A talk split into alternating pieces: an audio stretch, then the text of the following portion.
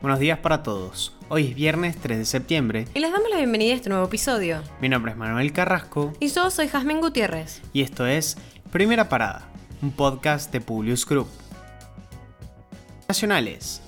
Debutó la selección luego del triunfo en la Copa América. El parche del campeón brilló en la noche de Caracas y la selección se llevó el triunfo por 3 a 1 con goles de Lautaro Martínez, Ángel y Joaquín Correa. La nota de color se la llevó Messi, dando un susto al mundo del fútbol luego de llevarse una tremenda patada que dio rápidamente la vuelta al mundo.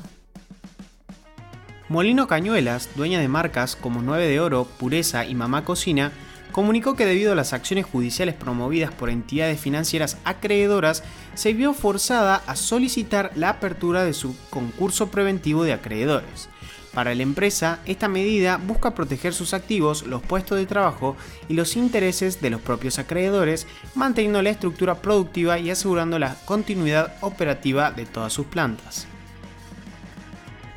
Los principales bloques políticos del Senado acordaron elaborar una declaración conjunta de rechazo a la resolución del gobierno de Chile de fijar un nuevo límite que avanza sobre una zona de la plataforma marítima en el Atlántico Sur que forma parte de la Argentina. La postura del gobierno es compartida por la oposición nacional, por lo que todos los actores políticos parecen estar alineados para encarar el conflicto. El infectólogo Hugo Pisi propuso imponer hisopados anales para aquellos empleados que no acepten vacunarse ni presentar PCR en sus lugares de trabajo.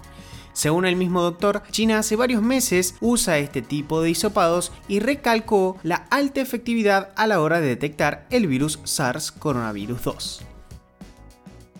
Internacionales. Medio centenar de mujeres protestaron en Afganistán para reclamar por sus derechos. El grupo se manifestó en la ciudad de Herat, al oeste del país, mientras los talibanes intentan formar un nuevo gabinete en medio de una economía dependiente y devastada por la guerra. Entre las peticiones de estas está la de formar parte del nuevo gobierno. El régimen de Daniel Ortega en Nicaragua está en sus días más oscuros. La aspirante a la presidencia, Cristina Chamorro, está detenida desde el 2 de junio por una repentina causa de lavado de dinero y corre riesgo su candidatura. La periodista es la principal opositora y una de las únicas que se puede plantar seriamente contra el régimen. Conocida es la historia del príncipe Harry y Meghan Markle, pero no son los únicos. La princesa japonesa Mako renunció a millones y a su título real por amor. La sobrina del emperador Akishino lleva cuatro años esperando casarse con Keiko Moore, un aspirante abogado quien no pertenece a la dinastía Yamato. Prevén casarse pronto e ir a vivir a los Estados Unidos.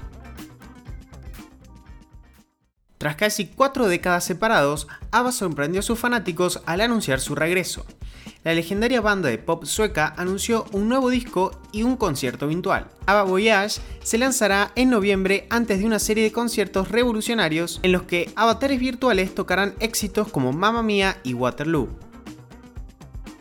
Ahora sí, los despedimos por hoy. Gracias por escucharnos. Si te gustó este podcast, compartilo con tus amigos. Esperamos tus sugerencias en nuestro Instagram, publius.com.ar o en nuestro Twitter, publius-group. Los esperamos en el próximo episodio de Primera Parada. Que tengan un muy buen día.